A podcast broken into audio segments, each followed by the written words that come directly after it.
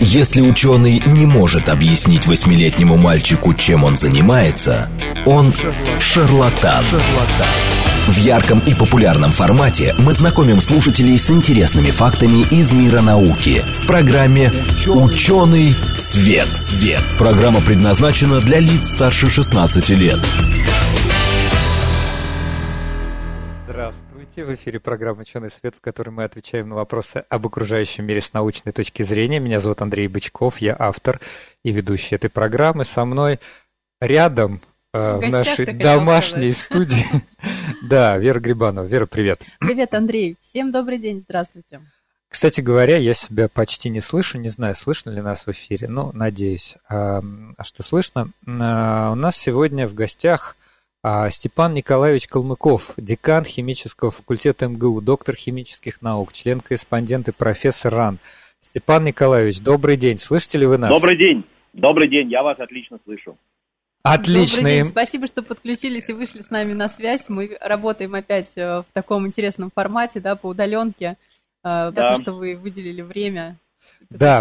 Да, спасибо большое, что согласились сегодня а, выступить, э, но у нас сегодня особый повод. Э, в общем-то, начну, предлагаю начать с этого. Для всех выпускников химфака и для тех, кто там учится, а, вот именно эта суббота мая, это особый всегда день, Э, День химика, ну, наши слушатели не в курсе, а, поэтому мы вот вас, Степан Николаевич, попросим разъяснить, что это за праздник такой, почему его любят все химики. Ну, действительно, э, сегодня необычный день. Э, у нас есть очень хорошая традиция, которая, то, что называется, заложена нашими отцами-основателями, а, в частности, в том числе моим предшественником – академиком Валерием Васильевичем Лудиным, который, к сожалению, не так давно ушел из жизни. 55 а, лет назад было принято решение проводить каждый год, это вторая суббота мая, День химика, проводить его в виде всяких мероприятий около химического факультета, в виде различных представлений, сбора выпускников различных лет, различных конкурсов, спортивных мероприятий – и с тех пор вот каждый год, э, каждый последующий элемент начинает водорода, и в этом году должен был бы быть цезий, соответственно, у нас проходит вот этот чудесный праздник, который объединяет на самом деле всех тех, кто когда-то учился на химфаке и приходит встретиться со своими однокурсниками, всех тех, кто учится на химфаке, всех тех, кто работает на химфаке, ну и многих-многих наших друзей, потому что обычно к нам еще приезжают из других вузов, из других городов и даже из других стран э, вот на те представления, на, на то шоу, которое называется это шоу на ступеньках, которое химфак организует. Поэтому это очень хорошая давняя традиция. И, наверное, вот для химфака МГУ это самое э, большое событие из э, вот такой нашей неформальной жизни, которая у нас проходит каждый год. Ну и в этом году вот так необычно, к сожалению, э, значит, он проходит, ну, фактически в дистанционном режиме, но это абсолютно не значит, что эта традиция будет прервана. Мы обязательно соберемся вместе очно, либо в этом году позже, если не получится в этом году, то, соответственно, в следующем году и обязательно 55-й год, 55-й элемент цезии, он точно так же, как и все а, предыдущие элементы, будет отпразднован. Отлично. Да, знаете, я вижу, что наши слушатели уже нам пишут. Спасибо, во-первых, большое, что написали, что нас отлично слышно. А, и, э, кстати говоря, может быть, вы уже догадались, что мы в прямом эфире, поэтому наши обычные координаты эфира, я вам напоминаю, 8 925 4 восьмерки 94 8, это смс-номер, или телеграм говорит МСК-бот. Вы знаете, э, сегодня у вас есть уникальная возможность, у нас первый раз э, декан химического факультета МГУ а, да, вот видите, уже пишут, что День химика перенесли на середину сентября. Наши слушатели, оказывается, даже, осведомлены. А, даже лучше да. осведомлены, Мы действительно чем ведущие. сделали такое объявление. А, это действительно в наших социальных группах химфака. Мы действительно планируем сейчас это сделать в середине сентября, но будем смотреть, какая у нас будет обстановка. Мы, к сожалению, заранее э, не можем э, прогнозировать, как будет, но если будет все хорошо, мы обязательно в середине сентября, будет, я надеюсь, хорошая погода, мы устроим э, День химика 55-й. А он будет посвящен элементу цезии. Да? Да. Это цезий, а, давай, да.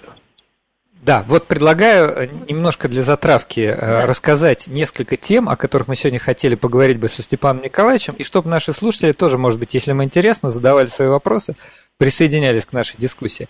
А, так интересно, что Степан Николаевич, он не только декан химического факультета, но и, насколько я понимаю, заведующий кафедрой радиохимии. Все правильно, Степан? Совершенно Николаевич? точно, да. Да, а и радиохимия это такая очень интересная наука, не все, может быть, знают. Это не то радио. Да, это, это не то радио, по которому мы с вами, да, это а, наука, которая связана с радиоактивными элементами, а, значит, а, и там есть место и в сотрудничестве с медициной, например, при, при разработке радиофармацевтических препаратов. И это связано с защитой окружающей среды, да, потому что у нас, например, э, ну, в результате там работы АЭС остаются там радиоактивные захоронения. Да. И э, ну, много других интересных приложений. А еще бы мы сегодня поговорили о таком интересном проекте, что, как мы поняли, значит, на химическом факультете будет построен излучатель типа синхротрона. Вот, и тоже это очень интересная новость на самом деле. Вот э, предлагаю вот это все обсудить. А, ну, а начнем все-таки... А... С Азов. Давайте да. начинать с Азов. А, кстати, слушайте, не могу не, спросить, не задать вопрос Алексея. Что будет через 63 года, когда элементы кончатся? Ну, во-первых, а, значит, а, идет постоянный процесс открытия новых элементов. А, значит, вот мы не так давно были свидетелями, и это большая гордость, на самом деле, для страны, о том, что ЮПАК, Международный союз по теоретической и прикладной химии, а, номинировал, а, дал имена новым элементам, и в том числе последний элемент, 118 сейчас, он носит имя академика Российской Академии Наук Юрия Салаковича Аганесяна, который является научным руководителем, живущий, здравствующий, научным руководителем Объединенного института вернее, Флеровской лаборатории в Объединенном лаборатории, да. исследований.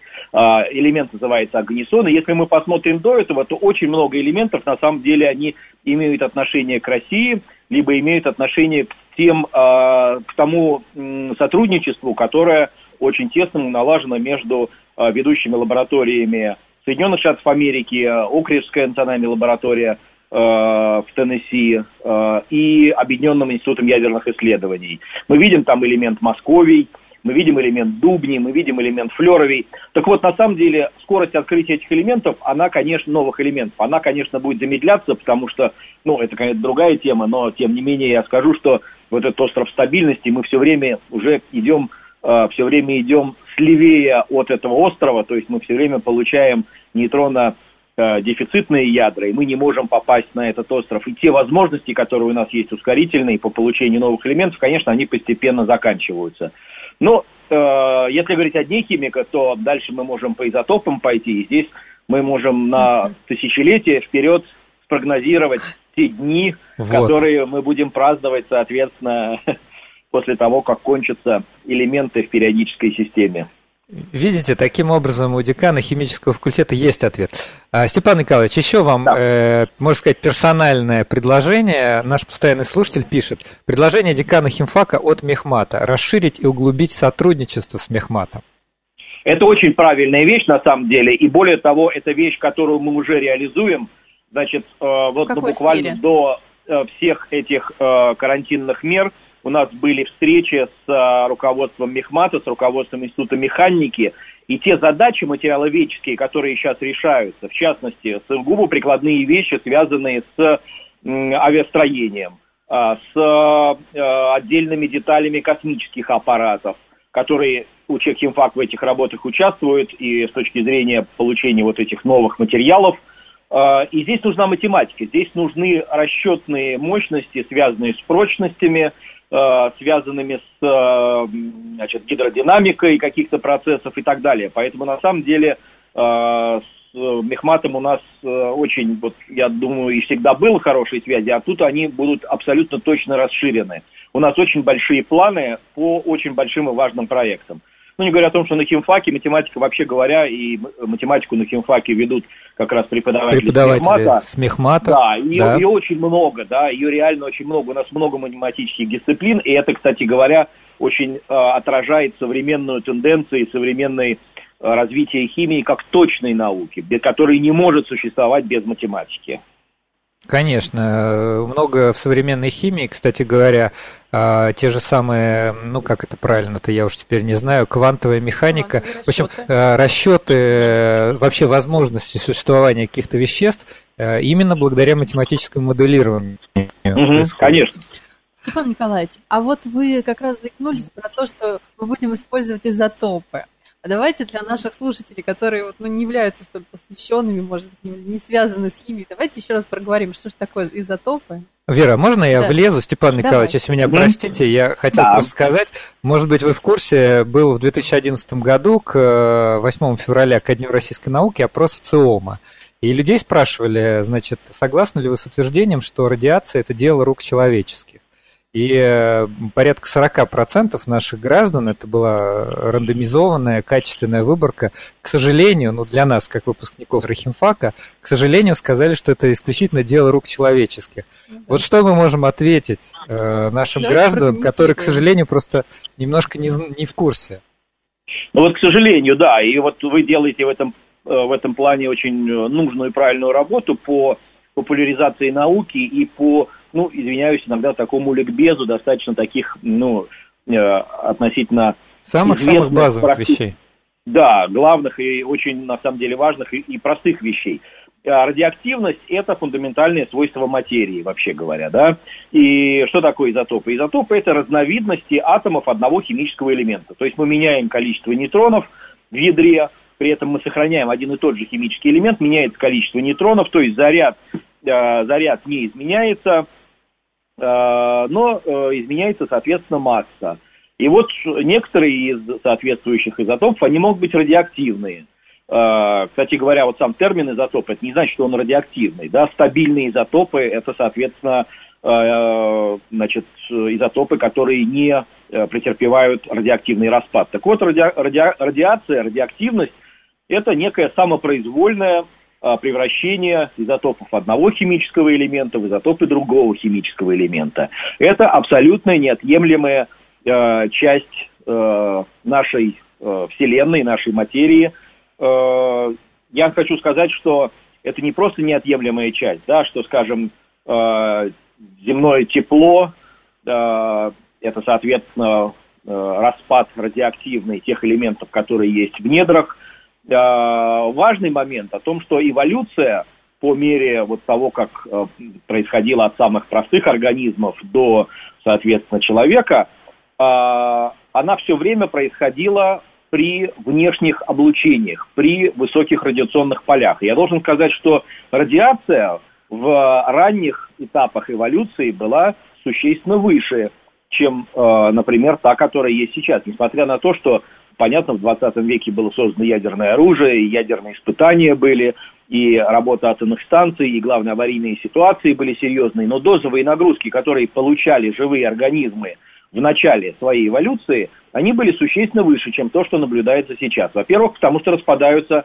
да, радионуклиды. И это очень важно, да, потому что мы все время контактируем с источниками излучения. Уран – Э, и продукты его распада, торий, продукты его распада, калий, любая соль калия, она радиоактивна не потому, что это сделал человек, а потому что в естественную природную смесь изотопов калия входит калий сороковой, очень большой период полураспада, миллиарды лет, но тем не менее э, он радиоактивен. Пусть не сильно. Это не значит, что с солями калия не, не опасно э, контактировать.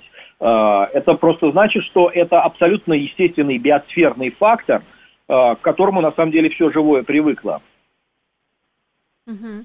Хорошо, да, а вот э, на самом деле, ну, сомнений нет. Те, кто, те, кто более-менее знаком с химией, с физикой, знают, что угу. ради, радиоактивные элементы, радиоизотопы э, используются повсеместно и даже историки, например, да, скажут, что они нам очень помогают определять э, возраст, э, да, да, да, да, вот. То есть э, это, это очень активно используется в энергетике, в некоторых странах э, очень высокая доля э, АЭС, да, атомных э, станций. Скажите, Степан Николаевич, а как э, в химии используются радиоизотопы? Ну, э, я бы сказал, наверное, скорее, как химия использует, э, используется в других областях, в которой применяет э, радионуклиды. Это и энергетика, это и медицина, это экология и так далее.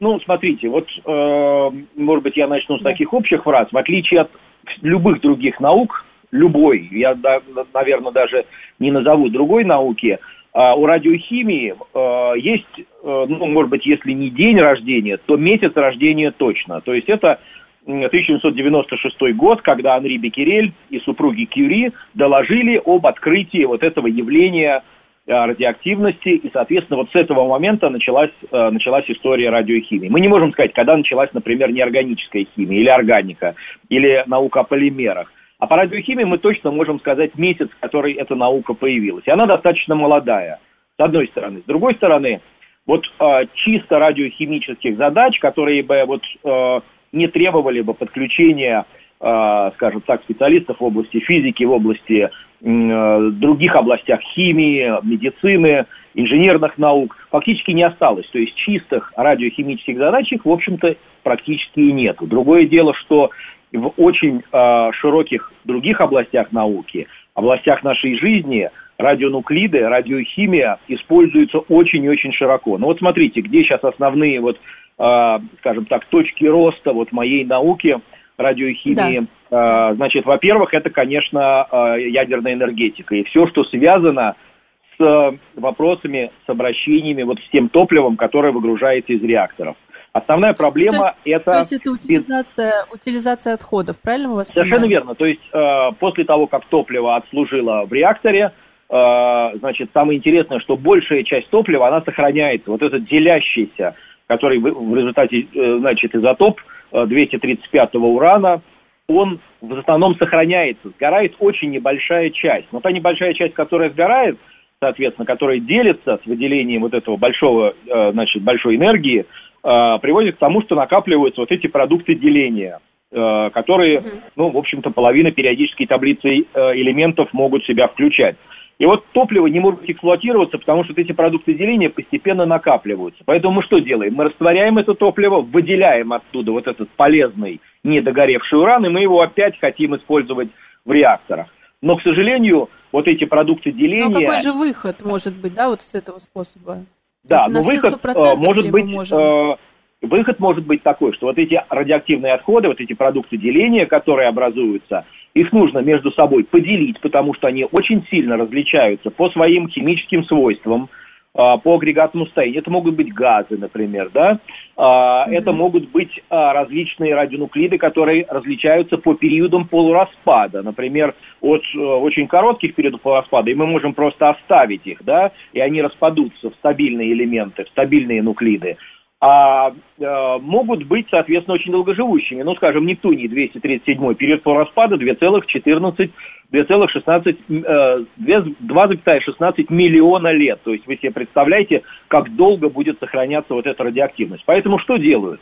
Э, делают фракционирование, то есть то, где нужна химия, разделяют фактически, как вот бытовой мусор фракционируют, значит, раздельный сбор, да, фактически здесь речь идет о том же самом. Мы вот этот большой пул радионуклидов, пол таблицы Менделеева, которые образуются в реакторе, мы их делим на короткоживущие, которыми один способ обращения, и на долгоживущие, для которых э, существует технология их включения в так называемые инертные матрицы. Это могут быть минералоподобные матрицы, Э, которые нерастворимы, которые очень инертны, которые способны выдерживать большие радиационные нагрузки. И вот эти матрицы, соответственно, с использованием различных инженерных систем, инженерных барьеров – а, захоранивается на большую глубину. Вот это планы, которые разрабатываются во всех странах, которые обладают ядерной энергетикой. И здесь огромное количество задач. Каким образом уменьшить объемы этих отходов? Каким образом вот селективно выделить, скажем, какие-то долгоживущие компоненты из короткоживущих? Что дальше сделать? Как материаловедческие задачи? Как получить вот эти минералоподобные матрицы, в которые мы включим, состав в которых мы включим вот эти долгоживущие э, радионуклиды? как оценить их долгосрочную э, стабильность, как они будут накапливать дозовые нагрузки, как будут происходить фазовые изменения и так далее, и так далее. То есть огромное количество задач химических, материаловедческих, геохимических, геологических, э, которые стоят за этими вопросами. Это вот что касается радиоактивных отходов.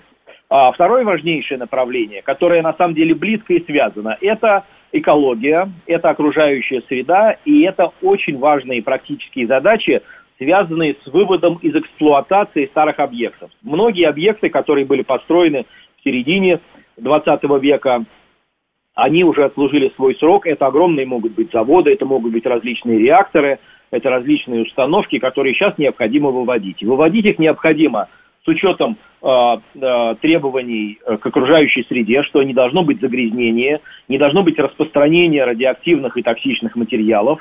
И, э, соответственно, тоже возникает проблема радиоактивных отходов, причем таких особых отходов. Это очень, может быть, разнообразные по своим э, тоже агрегатному состоянию, по Э, структуре материала, это могут быть металлоломы, это могут быть конструкции, это могут быть загрязненные почвы. И вот тут опять химия. Что с этим делать? Каким образом очистить? Какими реагентами очистить? Если невозможно реагентами, то что сделать? Да? То есть, опять же, в какие матрицы мы можем включить вот эти вот вот эти вещи, как обеспечить безопасное хранение, опять же, в значительной степени это химическая геохимическая задача. Вот она сейчас стоит тоже э, перед очень многими э, странами. Ну и, наконец, третья важнейшая задача, которая стоит перед радиохимией, которая э, развивается очень широко, практически так. во всех странах, это ядерная медицина. Речь идет о лечении очень широкого спектра заболеваний. Это далеко не только онкология. Конечно, прежде всего приходит на ум онкологические заболевания. Ну, да, на самом деле, сразу вот... Э, да, на, спектр на, очень большой. Речь идет о локальной лучевой терапии. То есть, когда, э, значит, с помощью молекулярной биологии, с помощью биохимии мы подбираем те или иные специфичные молекулы, специфичные по отношению к какой-то патологии, вот, которые способны накапливаться, например, в опухоли. И мы эти молекулы можем пометить какими-то радионуклидами. И вот по распаду, радиоактивному распаду этих радионуклидов, которые э, связаны с этой молекулой, а молекула накапливается в опухоли, она специфична к этой опухоли, мы можем судить по тому, есть ли опухоль, какого она размера, э, как, если это во времени несколько процедур, то как прогрессирует, либо, соответственно, уменьшается размер этой опухоли, э, как происходит постоперационное лечение и так далее – это прежде всего методы диагностики. Вот они сейчас составляют примерно 95%, они стали абсолютной рутинной.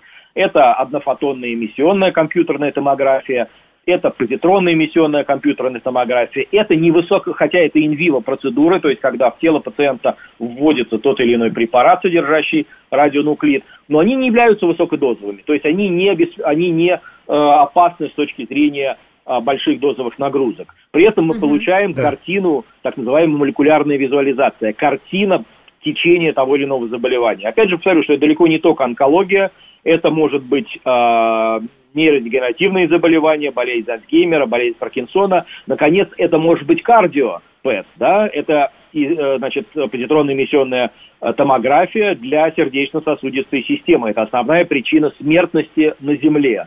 Вот это все возможно делать. Ну и, наконец, небольшая, пока небольшая доля, это вот это э, методы локальной лучевой терапии, когда мы не просто фиксируем распад э, радионуклида и регистрируем гамма-кванты, э, которые спускает э, радионуклид при своем распаде, а мы э, обеспечиваем большую и очень локальную дозовую нагрузку, вот скажем, на опухоль.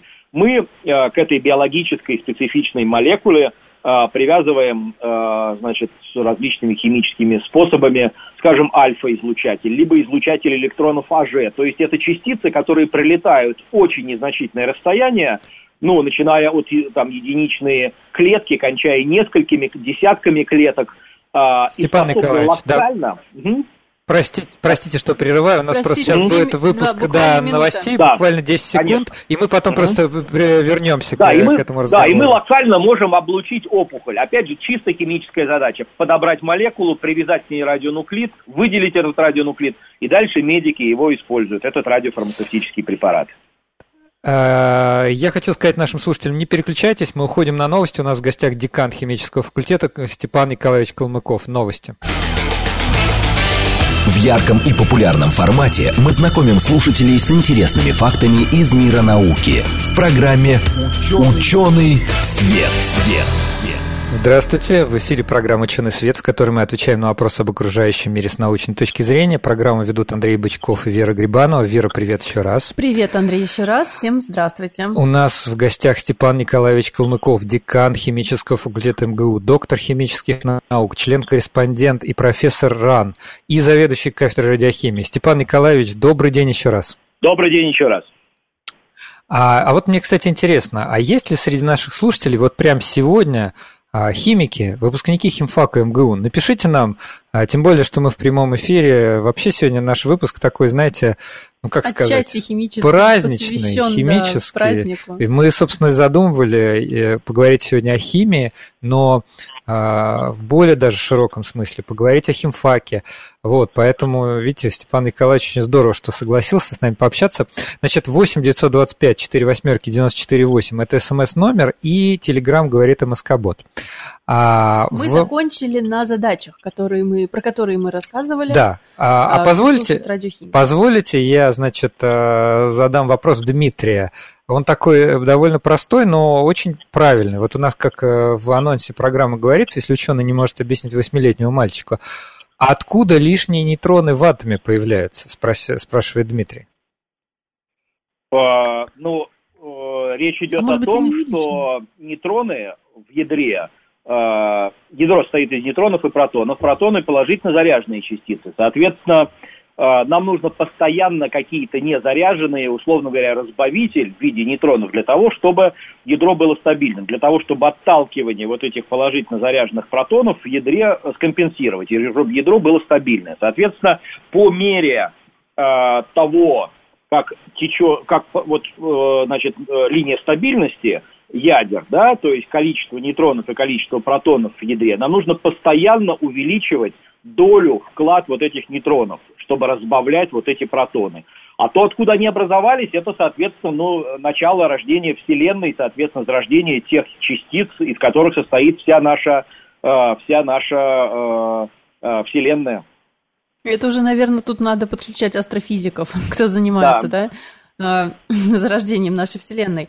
Хорошо, Степан Николаевич, а позвольте тогда немного вот мы вернемся к теме того, чем занимаются на э, химическом факультете, и в частности на вашей кафедре. Э, я знаю, что вы занимаетесь конкретно вот изучением плутония и соединений плутония. Совершенно верно. С этим воп- в связи с этим вопрос, а почему вот именно такой был выбор, что там интересного, и, может быть, расскажите что-то про последние какие-то а, результаты ваших исследований, там, вашей mm-hmm. научной группы. Ну, вообще говоря, вот э, когда-то в свое время, еще будучи аспирантом, я работал в э, Соединенных Штатах Америки в лаборатории Грегори Чопина, которого, к сожалению, уже нет в живых. Это очень э, яркий, очень известный радиохимик, который первооткрыватель кстати говоря, элемента Менделеевия, и э, он официально являлся, соответственно, э, сотрудником Нобелевского лауреата Глена Сиборга, и вот они своим группой как раз открыли Менделеевий, и, кстати говоря, настояли на том, чтобы элемент назывался Менделеевий, в честь, в честь как раз Дмитрия Ивановича Менделеева. Так вот, у него есть очень хорошая статья про химические свойства плутония, э, а, и статья называется «Plutonium – the element of surprise». То есть э, плутоний элемент сюрприз. Действительно, настолько разнообразные химические свойства, когда вот просто в обычных условиях в водном растворе он может находиться, ну, по меньшей мере в четырех, а в реальности даже в пяти и, может быть, большей степенях окисления. Они все между собой переходят, переходят легко.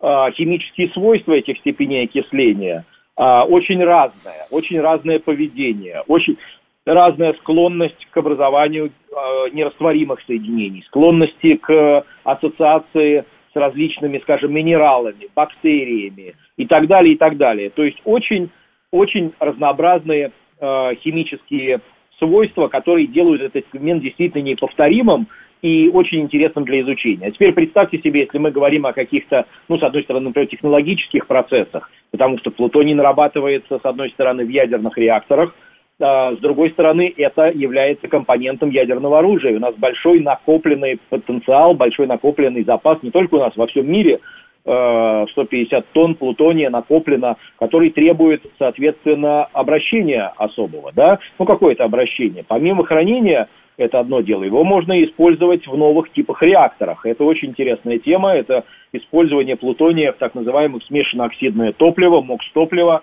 Это реакторы нового поколения. Значит, это либо МОКС-топливо, оксидное топливо, либо то, что э, в Росатоме предлагается, это новый вид топлива, это смешанное нитридное топливо. То есть это новая страница в ядерной энергетике. И она связана с химией плутония. плутония. И вот представьте себе, что вот все те э, загрязненные объекты, все эти аварийные ситуации, которые мы знаем, все испытания ядерного оружия, которые производились, в том числе в атмосфере, они происходили в том числе с выбросом этого элемента. И вот э, сложность химических свойств плутония с одной стороны, и с другой стороны сложность того, что мы наблюдаем в окружающей среде, с этим огромным разнообразием факторов, да, сколько у нас минералов, сколько у нас различных компонентов почв, горных пород – сколько у нас бактерий, сколько у нас компонентов в растворах есть. Вот представьте себе, сколь это многозадачное получается исследование, а, чтобы понять, то, как же будет вести себя плутоний в тех или иных условиях, как он будет меняться, а, как он будет распространяться из, а, ну скажем так, загрязненной территории, либо из потенциального хранилища радиоактивных отходов. И получается, что это вот очень такая задача не просто важная практически, но еще и очень интересная с точки зрения химии. Кстати, у нас тут э, слушатель Дмитрий, у нас все-таки программа, которую мы хотим сделать еще и такой вот, ну, просветительской, как вы уже правильно сказали, да, про да. некоторый ликбез. А Дмитрий вдогонку еще задает вопрос, вот он как раз спрашивал про нейтроны. Я не могу не зачитать его вопрос. Он спрашивает, я про изотопы, в которых нейтронов больше, чем в основном элементе. Почему так? Откуда они? Вот, например, изотоп водорода, у него в ядре, кроме протона, один нейтрон откуда он прилетает и почему. Но здесь надо, да, для тех, кто не знает, напомнить, что у нас э, существует несколько изотопов водорода, и самый Да, их три штуки, два из них стабильных и один радиоактивный, как раз тяжелый, да. э, с тремя частицами, э, значит, тритий, он как раз является радиоактивным. Да, вот, вот Дмитрий, видимо, интересуется. Вот э, у проти, это вот того самого, да. самого стабильного и самого распространенного, у него вообще нет нейтрона в ядре. А вот да, у... ему нечего разбавлять. Нейтроны не нужны, он стабильный и сам по себе. Да? То есть а зачем это... дейтерию, дейтерию вот этот нейтрон? И как у трития появляется два? Вот, наверное, об этом спрашивает Дмитрий. А, хороший вопрос. Значит, непростой. Э, да, непростой вопрос.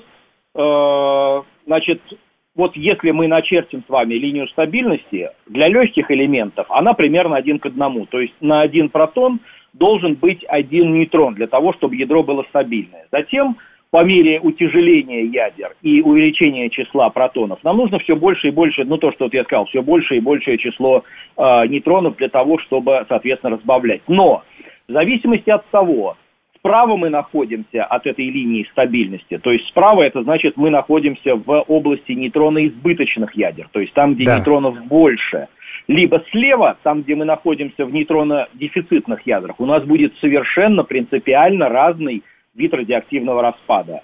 То есть есть некое, условно говоря, оптимальное сочетание между нейтронами и протонами в ядре, которое определяет стабильность этих ядер. А, и а, отклонение как вправо в область нейтронной избыточности, так и нейтронной дефицитности приводит к тому, что ядра становятся нестабильными, становятся радиоактивными и начинается развал ядра. Соответственно, нейтронно-дефицитные ядра а, распадаются путем бета-плюс распада, то есть это испускание позитрона. Испускание бета-частиц, да. Э, да, и, соответственно, нейтроны э, избыточные ядра, они распадаются путем, соответственно, э, испускания бета-минус частиц. То есть они как бы компенсируют путем своего распада, они стремятся ближе к линии стабильности быть, да, то есть к этому оптимальному сочетанию между числом нейтронов и числом протонов в ядре. Надеюсь, Дмитрий, вы теперь разобрались, потому что Степан Николаевич, ну вот... Ну, как... буквально на пальцах, насколько это на радио, да, возможно, объяснить. Да, объяснил. Хорошо. Ну, опять а... а то, как произошли эти частицы, это а, происхождение Вселенной и, соответственно, рождение вот той материи, которая есть вокруг нас, все состоит из этих частиц, и вот, соответственно, дальше их комбинация, да, и определенные комбинации, они ведут вот к тому, что ядро становится стабильным, либо очень долгоживущим. А, то есть, опять же, мы же в терминах периодов полураспада оперируем. А какой период полураспада, интересно, у трития? У трития 11 лет. Mm. А, ну, то есть ну, дов... довольно быстро. А я, знаете, что хотел спросить? Мы вот в начале программы обозначили, мы слышали, что а, на химфаке в рамках а, мегагранта и сотрудничества с ЕСРФ будет построен излучатель типа синхротрона. Вот можете рассказать про а, вот этот проект? Он, это звучит очень интересно. Да, это очень интересный проект, который получил поддержку Министерства науки и образования. Это так называемый проект мегагранта который химический факультет, э, в рамках которого химический факультет пригласил к себе э, ведущего специалиста э, в области F-элементов, это лантаниды и актиниды, который сейчас является уже в том числе профессором Московского университета, химического факультета, Кристину Олеговну Квашнину. Это сотрудник Европейского центра синхротронного излучения, который находится в Гренобле. Огромное ускорительное кольцо – значит, которая представляет собой мощный источник а, лазерного, прошу прощения, рентгеновского излучения. Соответственно, вот этот источник рентгеновского излучения, частицы, электроны движутся по круговым орбитам, и, соответственно, вот по касательной к этим орбитам происходит испускание при повороте этих частиц, происходит испускание мощного рентгеновского, не только рентгеновского, это в широком диапазоне длин волн излучения, мы можем вырезать тот или иной участок спектра и его использовать. Использовать в тех методах, которые, а, ну, в том числе многие методы реализованы в лаборатории, например, рентгеновская дифракция. Но в отличие от того, что можно делать в лаборатории, синхротроны позволяют, во-первых, менять вот эту длину, волну, длину волны, то есть мы можем, скажем, сканировать по энергии легко, и мы можем, соответственно, смотреть э, то, как ионизируется тот или иной атом, соответственно, вот так называемые края поглощения вот этих рентгеновских квантов. А это информация о химическом состоянии. Мы можем понять, в какой степени окисления тот или иной элемент, каково его ближайшее окружение – в составе какого соединения он находится, аморфное либо кристаллическое это соединение. И там целый букет, целый спектр рентгеновских методов, в том числе методов высокого разрешения, которые позволяют очень тонко определять структуру вот различных, э, различных соединений. Что мы делаем вот с э, Кристиной в э, Москве, в, соответственно, нашей мегагрант лаборатории? Это ну, создание фактически как бы одной из станций которые функционируют на синхротроне. Но нужно понимать, что синхротрон и те образцы, с которыми мы общаем, имеем дело, это прежде всего радиоактивные образцы, плутоний, он радиоактивен, с ним нельзя, например, ну, проводить какие-то вот прямо на синхротроне, прямо на станции исследовательской, с ним нельзя проводить очень многие манипуляции. То есть мы в лаборатории получаем образцы какие-то, затем они в течение длительного времени транспортируются, потом, соответственно, э, ну, исследуется еще раз их безопасность, что они не являются грязными, что они не излучают опасное, значит, вовне излучение, и только после этого проходится исследование на синхротроне. И там нельзя, скажем, ну, греть, да, радиоактивные образцы, переливать растворы, делать какие-то манипуляции. А, синхротрон он обеспечивает очень большую яркость, то есть чувствительность того, что мы получаем, вот этих спектров. То есть мы можем а, изучать очень тонкие, а, очень тонкие эффекты, очень незначительные эффекты в каких-то в каких-то образцах. но мы не можем проводить манипуляции. А вот мы создаем такую станцию, Э, фактически, да, то есть это понятно, что это не синхротрон, у нас нет ускорителя, это просто рентгеновский источник, очень мощный рентгеновский источник, но мы создаем это в лаборатории, в лаборатории, которая имеет соответствующие разрешения э, по работе с радиоактивными образцами, где мы можем проводить вот эти все манипуляции. Мы можем очень быстрые реакции, кинетику различных реакций, мы можем сливать какие-то реагенты и смотреть, что происходит, тут же делать спектрометрию, Э, высокого разрешения. Вот это фактически такая будет уникальная, я надеюсь, когда мы ее значит, соберем, уникальный спектрометр, на котором мы можем, на самом деле, помимо вот наших задач, связанных с химией F-элементов, лантонидов и актинидов, мы можем на самом деле использовать для очень широкого круга задач, связанных и с медициной, э, и с катализом и так далее. То есть мы рассчитываем на то, что после запуска этой лаборатории, помимо вот решений наших задач, это будет такая пользовательская лаборатория, в которой многие исследователи из разных областей смогут проводить свои исследования. Ну вот это а... в двух словах я постарался вот как-то так э, описать. Да, Спасибо, рассказать. Понятно. Да, ну, во-первых, мы вам пожелаем успехов в создании Спасибо. этой лаборатории, а, а во-вторых, чисто такой э, интерес мой персональный, а это на кафедре радиохимии будет э, Это на кафедре создано? радиохимии, да, потому что как раз там у нас есть лаборатория, которая имеет соответствующий класс работ, то есть это разрешение на работу с радиоактивными образцами, э, разрешение, которое выдает, соответственно, Ростехнадзор, Роспотребнадзор, соответственно, у нас постоянный вот этот контроль, мы удовлетворяем тем требованиям, которые предъявляются к таким лабораториям, э, и, соответственно, спектрометр будет размещаться именно в такой области, в такой зоне. Хорошо. А как химфак сейчас вообще переживает эти интересные времена, в которых мы оказались? Ну да, а, потому что а, хими... занятия наукой да. химии э, невозможно себе представить без эксперимента, без лабораторных, без лабораторных занятий. Да, Конечно. И очень интересно, как химики работают сейчас, ведь они же продолжают заниматься наукой. Конечно. Ну, смотрите, конечно, для нас это э, большой вызов, на самом деле, то, что а, к сожалению, временно а, мы не ходим на работу, что химфак закрыт, что мы не можем в нормальном режиме учить студентов. Действительно, абсолютная правда, что а, в учебный план подготовки студентов огромную долю занимают практикумы. И подготовить хорошего квалифицированного химика без практикумов невозможно, конечно. И мы, естественно, рассчитываем на то, что вот это время, эти несколько месяцев, которые мы не учили студентов именно практическим навыкам, да, практикум обращения, э, значит, с химическими реактивами, реагентами, получения тех или иных соединений, э, мы, естественно, компенсируем каким образом? Мы компенсируем, во-первых, тем, что у нас сильно изменится отпускной период. Значит, мы в августе, если будет соответствующее разрешение, мы в августе планируем запустить практикумы Соответственно, преподаватели выйдут на работу, мы планируем работать несколько смен. Э, в общем, конечно, для нас это сложности определенные представляют. С другой стороны, я хочу сказать, что химфак полностью адаптировался, если не говорить о практикуме, если говорить о семинарах и э, лекциях, мы полностью адаптировались к этой ситуации, мы полностью перешли в онлайн-формат, у нас все занятия и полностью учебный план – касающиеся, э, касающиеся лекций и семинаров у нас полностью выполняется. И на самом деле очень многие вещи, на самом деле вот это стоит задуматься э, и не торопясь потом, может быть, что-то воплотить в нашу уже обычную повседневную жизнь, когда закончатся вот эти карантинные меры. Э, это составление хороших больших онлайн и дистанционных курсов по различным направлениям химии – а, которые студенты могут пользоваться, ну, в то время, не просто там прийти, допустим, к 9 утра и, ну, послушать лекцию, да, послушать в удобное время, например.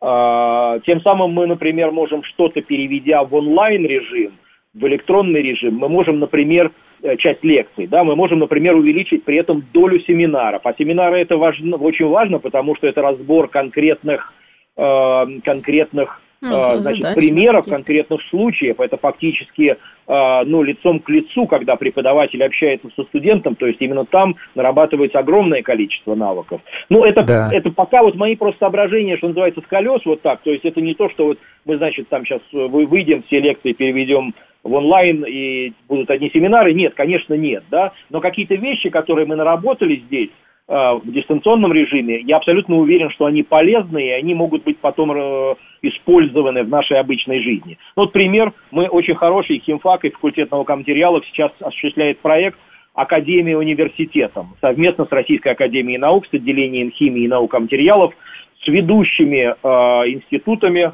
с ведущими специалистами. Мы э, накапливаем большой, э, скажем так, пул лекций вот таких ведущих Э, интересных лекторов в области химии и наукоматериалов. Вот первым у нас был э, э, Григорий Владимирович Трубников, академик, который сейчас является первым вице-директором Объединенного института ядерных исследований. Вот он как раз прекрасную лекцию прочел про, соответственно, установки Мегасайенс, то есть как раз про установки синхротроны, про нейтронные источники, про радиотелескопы и так далее, и так далее. И вот такой пул лекций формируется большой, из которого, соответственно, потом э, можно использовать его для, э, например, популяризации тех или иных э, вопросов задач химии, для того, чтобы студент, прослушав какие-то лекции, мог для себя выбрать интересное направление. Потому что уровень там достаточно серьезный. То есть это уровень, конечно, не для, э, может быть, обывателей, но это для уровень ну, студентов Московского университета, уровень вот этих лекций.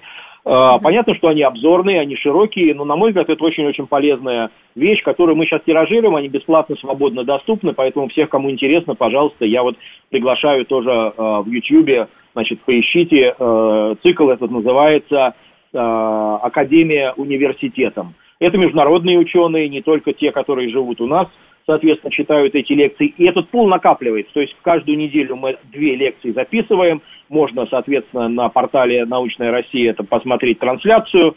А, а потом это доступно уже, соответственно, на портале в YouTube. Вот э, один из примеров того, как мы можем наработать полезный такой материал, находясь э, пока в таком карантинном режиме. Да, мне кажется, это вообще хорошая идея. И, кстати говоря, ну, на химфаке уже достаточно давно, а, я знаю, ну, так скажем, внедряется дистанционное обучение. Вот сейчас тоже, мне кажется, самое время какие-то вот, э, ну, подумать, как это в будущем можно только на пользу сделать, потому что, ну, не секрет, да, что, например, посмотреть э, какую-то запись какого-то выступления, например, ученого из дома в YouTube или в каком-то личном кабинете, мне кажется, это, это очень удобно. Ну, Конечно, я, вот, я вот могу даже сказать, что э, вот это время, это прекрасное время для того, чтобы, например, заняться самообразованием. Я за время того, как нахожусь вот на самоизоляции, я прослушал несколько спецкурсов, записанных а, тоже в онлайне и очень-очень доволен этим, да, то есть я сильно расширил какие-то свои познания в тех областях, где я, э, скажем, которыми я не занимаюсь, но которые мне интересны. Да, вот аналогично. Я, я также, а, наши слушатели пишут вам, ну так немножко с юмором, смилуйтесь над преподавателями, они в августе хотят отдыхать. Это, видимо, в ответ на то, что, а, значит, практикумы будут работать, тяги ну, будут включены да, и будет просто, в несколько да, смен. мы не нарушаем э, трудового законодательства, просто отпуска будут перенесены на июнь-июль. Соответственно, в июне, в июле а, значит, преподаватели уйдут э, в отпуска, а в августе, соответственно, мы выйдем. Но это не все, это ограниченное число, да, это прежде всего речь идет о практикумах. То есть лекций и семинаров не будет, это будет только практические занятия. Дело в том, что, понимаете, ведь здесь другая, э, другая, другой вопрос. Мы не можем выпустить не готовых специалистов. Это принципиальная позиция руководства Московского университета, и она абсолютно правильная, абсолютно очевидная. Мы, Мы не можем поддерживаем. Вы... Да, абсолютно. А, поэтому не додать учебную программу мы не можем. Одновременно по количеству, по занятости практикумов на химфаке в обычное время, в сентябре, мы тоже не можем, потому что придут уже новые ребята, которые должны учиться. Мы не можем ночью проводить занятия, да, поэтому, ну, к сожалению, вот единственное, э, это использовать лето для того, чтобы наверстать вот это вот э, практические, на практические занятия. Мне кажется, логично. Степан Николаевич, у нас остается две минутки, и я хочу задать вопрос, который все-таки мы с вами так заранее... Ну, э, нет пока информации, понятно, официальной, но он все-таки волнует. И мне, меня об этом заранее спрашивали. Волнует родителей, возможно, поступающих и самих абитуриентов. А, ну, многие те, кто занимается олимпиадами, например, а, четко для себя видят химфак, МГУ как будущее место учебы. А что в этом году с экзаменами вступительными? Как вообще все это? Где, где может быть информацию посмотреть актуальную? А, вот, ну, чтобы как-то люди знали, к чему быть готовы. Значит, если говорить о Московском университете, не только о химфаке, а о других факультетах, Значит, есть сайт Центральной приемной комиссии, где актуальная информация обязательно будет поступать. Значит, абсолютно вот по датам я вам не могу сейчас сказать, потому что просто я не знаю, это не знает никто. Это все будет зависеть от того, как будет развиваться значит, обстановка. Абсолютно точно э, я могу сказать, что у нас сдвинется по времени вот эта приемная кампания, и в отличие от того, как происходит это каждый год, это, соответственно, вторая половина июля, самое начало августа, когда у нас вот эти две волны зачисления, то сейчас это, по всей видимости, это сдвинется на август. Но все те экзамены и ЕГЭ, соответственно, химфак, это 4 ЕГЭ, э, и дополнительные вступительные испытания, которые на химфак, они все сохранятся. Какой будет формат, а, как мы это будем делать с учетом требований, например, э, там, сохранения дистанции между теми, кто будет сдавать эти экзамены, это пока обсуждается. Но то, что это все будет, это чуть-чуть, опять же, я повторю, сместиться во времени, это практически я в этом э, не сомневаюсь. А так надо готовиться, надо готовиться к поступлению. Э, посмотрите, у нас много для поступающих тоже образовательных, э, значит, различных мероприятий для подготовки к ЕГЭ, для подготовки к ДВИ. Э, смотрите эти ресурсы, они очень полезны. Поступайте на химфак, 18 кафедр – все современные аспекты химии, любой химии, чем бы вы хотели заниматься, э, и вы будете успешными. 80% наших выпускников работают по специальности, являются успешными людьми в науке, в бизнесе, в промышленности. И некоторые, да, некоторые даже в журналистике. А журналистике. И да. э, химфак действительно дает очень широкое образование и очень хорошее образование, которое, э, о котором вы не пожалеете. Степан Николаевич, спасибо огромное. Спасибо У нас вам. в гостях был декан химического факультета МГУ и с Днем химика вас. А, а со слушателями прощаемся до следующей субботы.